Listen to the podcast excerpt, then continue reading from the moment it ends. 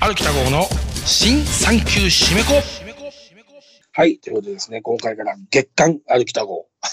ポッドキャストね、産休締め子、月刊歩きた号ということで、月1。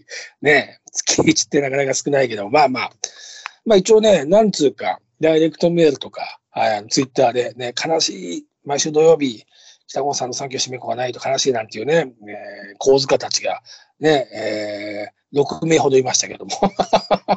ありがたいことですね。はい。まあね、とにかく前も言いましたけどね、あの、 Voicyの方にね、毎日やっておりますね、10分ね。いやね、 Voicyね、やまあね、あのまあいろいろね、 Voicyって何やってるかというとね、まあ月曜日から日曜日まで毎日やってるんですけど、まあ、月曜日が映画、映画語り、ね、好きな映画についてのお話をペチャクチャ。で、火曜、火曜日がドラマかなうん、ドラマ。で、水曜日が小説とか。で、えー、木曜日がなんだっけ？木曜日は地上波とか。うん、BS とかね。はい、その辺、テレビですね。はい。ネットリックス、アマプラとかじゃないテレビ。はい。で、元来のテレビ番組を紹介しております。で、金曜日が修行時代の話。まあね、さ散々三級締め子で話したようなことも話しております。ね。うん。まあね、いつもの話ですよ。はい。ね、チンポ、タンカーさんのチンポを舐めさせられそうになったとかね。えー、そんまあそんな話はね、 Voicyではできませんので。で、えー、土日が、えー、雑談フリーということで、まあ、ちょっと気になったこととかね、はい、まあね、いろんなね、まあ最近のこととかね、殿のこととか、おしゃべりしております。はい。まあ何ですかね、あのー、思ったんですけど、今月6月とか、まあこれ今6月じゃないですか。ね、もう6月のね、入りました。早いな、しかし。まあいつも本当に毎年情けないぐらい同じこと言ってますけど、もうね、あれじゃないですか、紅白。ねもう紅白。はい。ですよ。簡単に言えばね。えー、まあ、これ6月でしょ？これ入ったでしょ？ってことで5月振り返ります。はい。まあ、基本的に毎月ね、1日とか2日とかその辺をアップにしようと思っておりますが、はい。ね、ということで5月をちょっと振り返ると、まあ、なんといっても5月は皆さんね、竹敷北のファンは、ね、いろいろネット思います。ね、カンの映画祭、ね、北野武監督、6年ぶりの新作、首、カンヌに登場みたいなね。スタンディングオベーションみたいなね。えー、いや、豪華でしたね。豪華でしたね。あのね、役者浅野さんいて、田野さんいて、西島さんいてね、中村獅童さんいてね、みたいな、もう、ねすごいやね。しかし、本当に。みんなね、たけし監督が大好きだからね、うん、行ったんでしょうね。まあ、あれ、現地で結構多分、何日ぐらいしたの？なんだかんだ4日5日ぐらいいたと思うんで、まあ、忙しいね、役者の方で途中帰ったりとかしてると思うんですけど、どれにしても多分、みんなね、3日ぐらいはトロと一緒にいたと思うんで、多分まあ、夜ね、もうベネチアの素敵なレストランでね、食事会とかあったんでしょうね。楽しいでしょうね。ベネチアじゃない、カンヌごめんなさいね。僕は前、前何度もこれ喋ってますけど、まあ1回目、たけしさんにベネチアに連れて行ってもらった時、あの、野宿しろって言われた時ね、の時は、えっ、ー、とね、初日は会えなくて、二日目ぐらいに会えて、最終日、あ、違う、上映、うん、あの、コンペ、コンペティションに、たけしさんのアキレスとカメが上映になって、夜の7時からだったんですよ。ベネチア映画祭ね。で、その時聞いたのは、夜の7時のベネチア映画祭のコンペの、コンペって毎日2本3本上映してるんですよ。ずっと1週間。ね。何十本もノミネートされてますから、何十本とかない十何本。十、十本ぐらいかな？わかんない。ちょっと正確な数はわかんないんですけど。なんで、で夜の7時って多分花形らしいんですよ。期待されてる、もう午前中ね、あの、やっちゃう番組というか映画もあるらしいから、やっぱり午前中だと人少ないんですって、来るのが。やっぱ夜7時ってのはもう花形で、はい。で、ダさんすごかったですからね。1000人ぐらい入る劇場でね。うん、あの、スタンディングオベーションも。で、その後パーティーがあって、はい。で、その後二次会があったんですけども、そこでももうね、こうアドリア海のね、ベネチアのね、もう素敵なロケーションのレストランで、殿と、はい、樋口、えー、あのね、出てた女優の樋口かな子さんも来てたんですけども、最初30分ぐらい樋口さんと喋ってとの、あとずっと僕らと喋ってましたね。僕とか、大宮のマスとかと。はい。それも面白かったですね。で、ずっとあの、なぜか、内田裕也さん漫談になって ずっと1時間ぐらい内田裕也さんってよ、こんなんだよ。昔寿司屋行ったらよ、裕也さんがよ、へシェフって言ったとかあるじゃない？有名な、いろんなね。はい。とか。うん。まあそういう話をしてくれて、そういう面白かったです。で、1回目それで、2回目僕だからアウトレイジビヨンドの時に、また一人で、ここ一人でベネチアついてって、で、やっぱ同じくそのパーティーがあって夜ね、すごかったですよ、そのパーティーも。はい。めちゃくちゃ良かったですね。僕と、あの、何度も喋ってますけど、スマホね、当時のスマホ、iPhone で、バリッバリ至近距離で、殿の酔っ払ってる姿に30分ぐらい撮りましたからね、録画。殿も全然いいぞ、撮っていいぞってなったんで。それも宝の家宝ですよ。僕持ってますよ、今ね。もう酒飲むとそれ見て、それ見ながら酒飲んでます。ほっぺたに iPhone がつくぐらいの距離で撮ってましたからね。はい。まあそんなこんなで。はい。あのね、やっぱ海外の映画祭っていうのはね、華やかだし、まあ日本のね、日本というかね、映画に関わる人ね、監督、役者、スタッフ、すべての人が、まあゴールでしょうね、ある意味ね、ベネチア・カンヌアカデミー賞なんていうのはね。はい。でね、今年のカンヌはね、是枝監督のね、怪物という映画が、確か明日から公開じゃない、明日見に行こうで、6月2日から公開だから見に行こう。が、ね、脚本賞だって。ね、坂本雄二脚本。あの人すごいね。どんだけ多作なんですか。ね、まあ何度も喋ってますけどね、問題の多いレストランとかね、ああのあれとか、あのカルテットとかさ、いやまあその他にもね、最高の離婚とかね、とにかくすごいよね。あの初恋の悪魔だけど、すごいよね、あの人ね。どれもこれもね、あの、結構重いテーマもやるじゃないですか。うん、ね、うん。いや今回予告編映画館で見たとき面白そうでしたもんね。坂本雄二脚本、坂本龍一音楽、監督、是枝。ね、さあね、是枝監督って本当カンヌに愛されてますね。うん。すごいわ。いや、絶対見たいわ。まあ、で、それも素晴らしいしね。でも、日本でね、カンヌにね、そうやってね、行ってるのがね、二人しかいないっていうね。うん二人今日十分なのかちょっとわかんないですよ。多いか少ないかってのはわかんないですけど。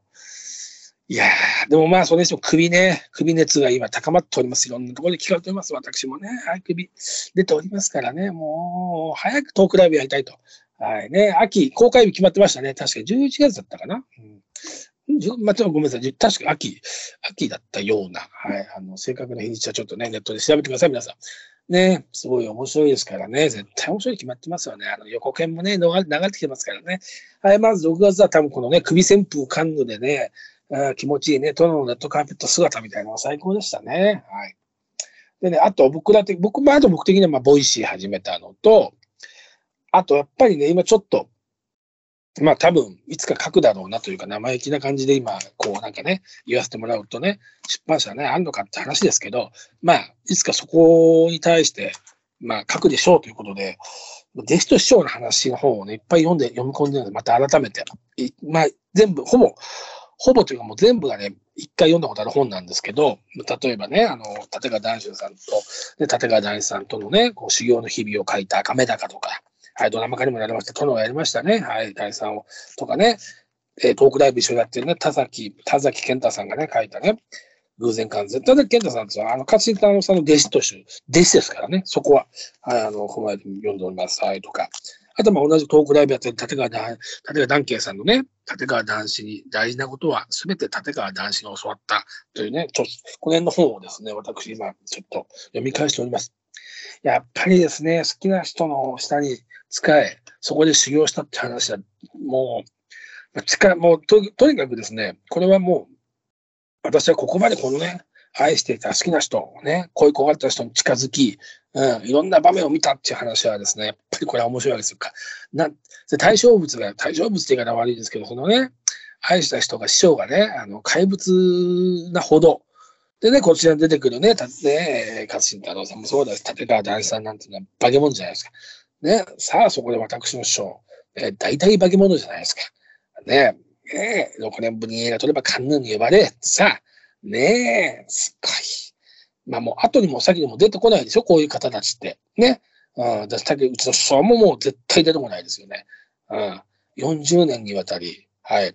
ね。すごい嫌な言い方しますけど、商品価値が落ちることなく、はい。ね。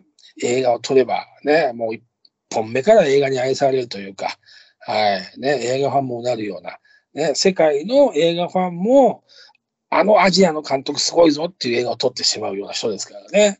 はい。で、まだまだ、あとね、カンヌのインタビューでも言ってましたけど、あと日本ね、撮りたいと思ってるんだと、次はお笑いやろうかな、なんてね、言ってましたけど、そこもすごいですね、本当ということでね、やっぱりあの、怪物ってさっきね、カンヌで是枝監督の映画の、タイトル出ましたけど、怪物で、怪物だ、だっていうのがね、確か、キャッチコピーかなんかなんですよね。なんで、本当怪物誰だいやいや、うん、あなたですってことでね、北野武監督、ね、北野武芸人ビートたけしもそうですけども、はい。あのー、やっぱりね、近くにさせてもらいましたから、はい。それまで、記さない、記さないととか書かないとというかね、あの、あとやっぱり自分はそこを、あのね、僕ね、最初にその95年で CD して、まず思ったんですよ。やっぱり、あの、博士ん家に住んでたんで、あの、博士がね、本を書く人だったんで、あ、いいなと思って、本を書く芸人さんってかっこいいなと思ってたんで、僕も書きたいなと思ってて、で、漠然とあって、で、そこから5、6年してね、そうタップダンスとか竹内さんとやるようになって、やっぱり自分の中で本を書きたいと。で、やっぱり書くなら、ね、あの、竹内さんのこと書きたいなと。で、自分の中でこう思ったんです。3つ出したい本を。うん。よし、じゃあもう3つ出そうというか、まあ出せれば最高だなという。で、1本はもちろん竹内さんとの日々。ただ、書くなら、やっぱり無名の私が書くわけだから、もう絶対面白いことがもう当たり前で、これはもう当然面白いというか、笑える本であり、それで、なおかつ自分という存在を客観的に殺して、もう傍観者に徹した竹内さんを書こうと。うん、だからね、おめえみたいなやつが竹内のことああでこうで言うんじゃねえっていうのが絶対あるから、ね、私全くの無名ですから、そこに関して、うん、そういう匂いをね、出さないように、うん、あくまで観察的なものを書きたいというか、のがあったんです。その中で、えー、参考にした文章は安倍ジョージさんの文章とかね、丁寧な言葉遣いで、強い情報を書くっていうね。はい。まさにそこを狙ってやったんですけど、金言集はね、たけし金言集。なんでまあ出しましたと。ね、初版1万部、重版、重、重版で5000部、1万5000部です。で、さらに、え、トータル2万部ぐらいいったのかな？うん、で、まあ、とにかくそのぐらい行きましたよ。はい。でもね、竹内さんの名前出してそれって少ないなって、ちょっと思う、思うじゃないですか。せっかく竹内さんの名前をあれだけ使わせてもらったのにね。うん、だから、そこに関して、うん、やっぱり。で、で、次、もう一冊は、もうちょっとこう、なんだろう、お笑いというか、そうじゃなくて、なんだ、気取っまあ、言葉は悪いけど、小説までいかないけども、ちゃんと自分を主人公としたものを一回書きたいと、生意気にもね、うん、関わり、95年からの弟子入り、うん、そこからの付き人生活から何からの、そしてまあ今というか、割と最近までのの話を、あくまで今回は自分を主人公として、うん、その中で出てくる化け物、師匠、ビートたけしさんという方を書きたいなというふうに思ってて、いるんですよ。はい。で、もう一個は家族のこと。はい。ね、なかなかうちは特特殊というか、やっぱ、まあそんなことを奪ってもしょうがないんですけど、やっぱりどんな人に話すと、いや、北郷さんちやっぱ、なかなかちょっとみたいな。だし、うん、まあだからでもその過程があったからこそ、この性格で、えー、竹さん弟子にもなったんだろうなっていうね、良くも悪くもね。なんで、家族のこと、はい。の3冊を絶対書きたいと思ってたんで、まあもう書く、まあこんな本なんてね、別に今、あの、自分でね、か本当に書き的にはブログでも何でも書いてね、評判になれば本になりますから、いいんですけど、はい、とにかくそこに関して着手しようと。もうなんつったってもうね、51ですからね、死にますからね。で、 Voicyやってるのもね、そこが一個の理由なんですよ。で、 Voicyでとにかく言葉すごくね、ちょっとあれですけど、メモ的に自分が好きなものを残しとこうと思ったんですよ。メモ的に。映画でも本でも、何でも出来事でも。ね。それを、まあ、ブログで書くのもいいんですけど、はい。やっぱり、あの、文章で毎日アップするってなかなか大変なんで、はい。で、やっぱ書く仕事が重なると、ちょっとブログおそおろそかになりがちなのはもう前の経験で分かってるので、じゃあもう喋っちゃおうと。で、毎日10分なら喋れるんだろうということで、毎日10分ですから、そこに関してはね、はい。まあ、あの、それほど苦ではないというか、今のところはね、そんな感じでやっております。はい。なんで、まあ、とにかくですね、もう死ぬんですよと。ね。うん。がん検診行ってね、北郷さん、肺がんになりましたなんて全然ある話ですからね。まあ、これ本当例えがね、肺がんって、ってね、なんで出したのかわかりませんけども、本当にね、具体的に、ね、なんか聞いてて悲しいよってね、気持ち悪いよって言われる人もいるかもしれませんけど、もうとにかく、あの、もう皆さん、時間がないんです。ある意味、いろんな意味で。ね。なんで、もうメモ。はい。もうすべてにおいてね、写真でも何でももうね、これはもう私が皆さんにお勧めします。もうね、全部残しておきましょうね、やっぱりもうね、写真なんか撮れば撮るほど楽しいし、え、喋れば喋るほどね、あのー、もうだからね、あれですよ、皆さん飲み会とかあったらね、録音、録音しといた方がいいですよ。自分が喋ったこととか。それ全部ね、それ絶対あの、20年後とか、例えばそれでね、10年後とかなんか大病して病院にね、入院した時に聞いたら絶対ね、感慨深いもん。うん、でしょ？思い出は何もね、写真のアルバムだけじゃないから、音声だとアルバム、あのー、思い出なんだから。ね。これいいこと言ってますよ、私今。音声だって立派なアルバムですからね。岸辺のアルバムじゃ、岸辺のアルバムじゃダメなんで、最後家流されちゃうんだから。はい、とにかくですね、もうね、残しとけっていうね、残しとけっていうね、うん、もう合言葉は残しとけですね。はい、ということで、あの、とにかくですね、そういう意味も兼ねまして、ボイシーは勝手に。だから、多分、そういうなんだろう、役に立たない情報ばっかりですよ、僕が喋ってんの。うん、テレビ東京の何の番組が面白いとかさ、30年前のさ、お昼にやってたさ、誰も出てないあの映画が面白いとかさ、誰も知らないね、知ってるやつが誰も出てないあの映画が面白いとか、そんなばっかですよ。役に立ちませんよ。だけどね、いいんです。ね、世の中役に立つことだけを今ね、追っかけてますからね。ハウツー本とかね、ビジネス本とかね、そんなね、うん、もう幸せになれる本とかね、ね部屋の片付けがうまくなる本とか、それも最高です、最高ですけど、いいんです。はい。ね、世の中にはね、無駄がなきゃ意味がないんです。はい。ね、無駄があってこそなんですよ、本当にね。まあ私たちの場合はもう無駄無駄だらけなんだけどね。無駄しかやってきてないから、うん、それも問題なんですけど、あのまあとにかくですね、あのあの、そういうことなんですよ、本当に。どういうことかわかりませんけども。はい。なんでね、まあ、まあ5月だからそれかなあと、 Voicyやったのと。あとまあライブもありましたからね。はい。で、竹社員の打ち合わせがね、来年の竹社員の打ち合わせが台東区の方と始まりまして、またですね、やっぱ台東区とは2年ぐらいでこれスタッフ変わっちゃうから、またこれ、今回ね、この間初めてね、1回目の打ち合わせ行ってきたんですけど、もう、全員、ほぼ全員変わってるんです。一人残して、もう、だからまたね、力もうやるみたいなね。まあでもね、やっぱ、ありがたい仕事ですよね。はい。やっぱりこう、この業界というかね、うん、界隈じゃないね、台東区の方たちがやってますから、竹社員は、そこ面白いですよ。うん、ね、公務員の方たちとね、1年間かけてね、祭りを作るっていうのはなかなか面白い作業で、僕はもう毎回楽しんでやらせていただいております。はい。ね。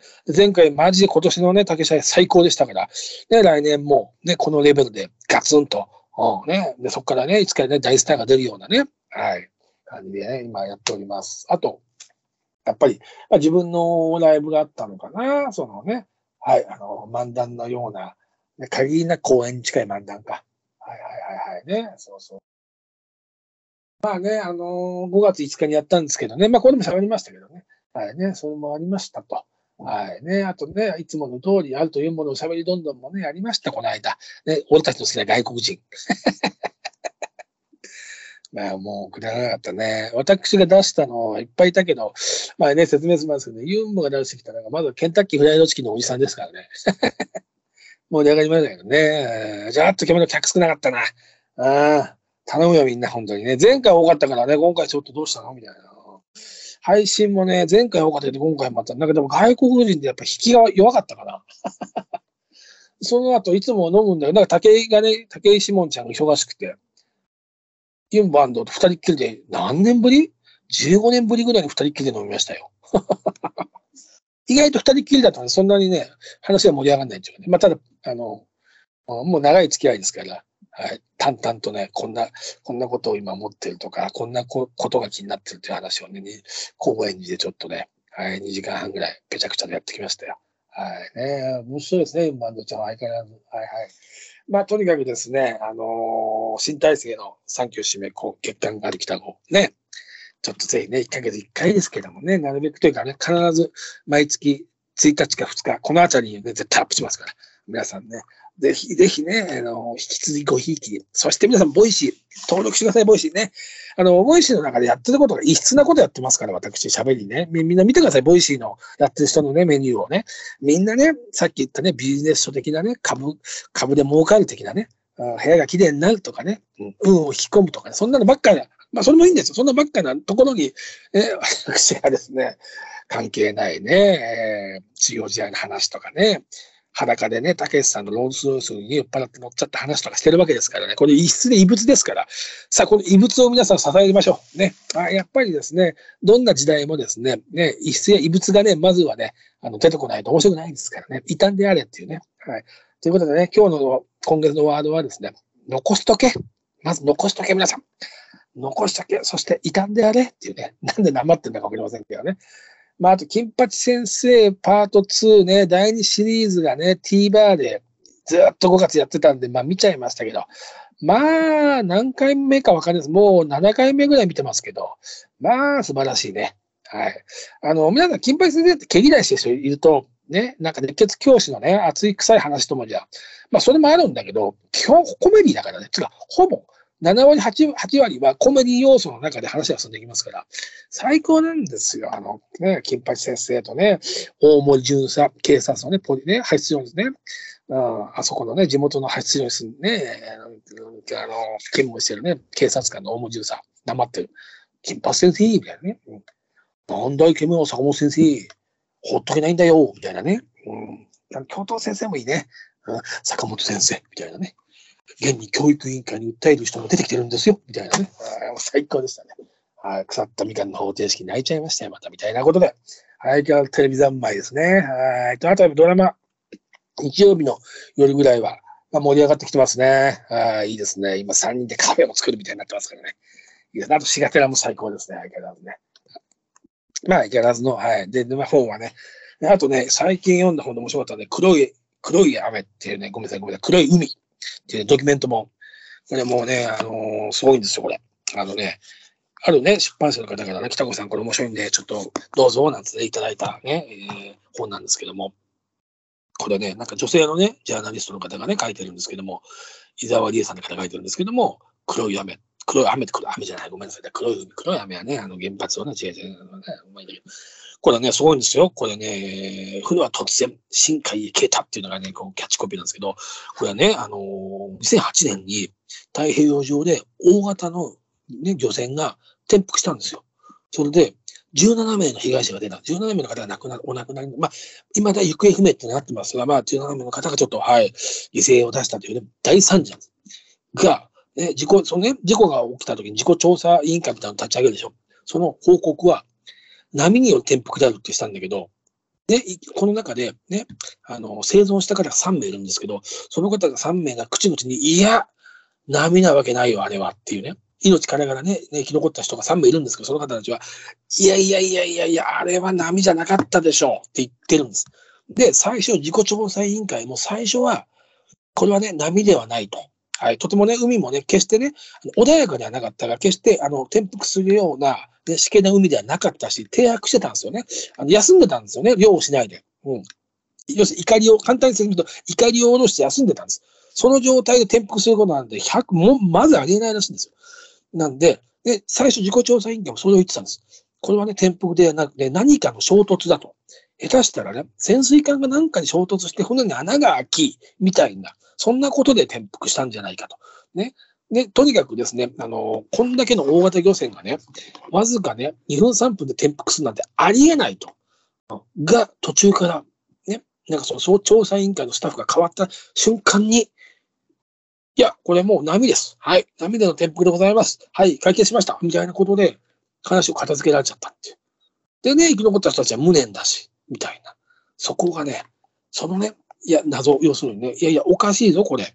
この事件。うん。しかもなんとなくもう忘れられてるけど、こんな、そんなはずないぞっていうことを、一人のね、この女性のジャーナリストのね、伊藤さんって、伊沢さんって方が、丹念にね、まあ、調べ、えー、真実を追求していくっていうね。はい。で、そのね、真実にもう夜中僕読んでね、ふざけんなと思いましたね。腹立ちましたね。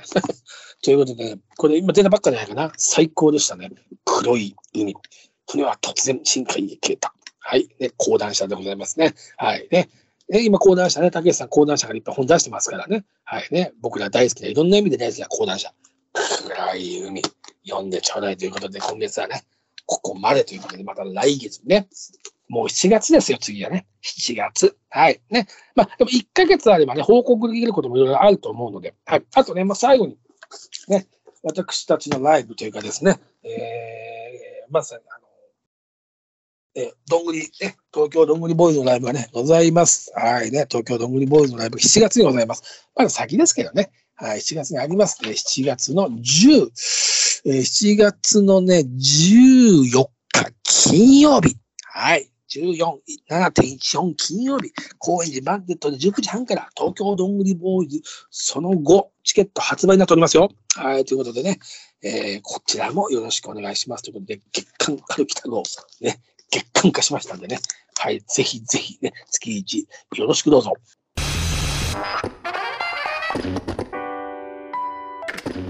歩きた号の新産休締め子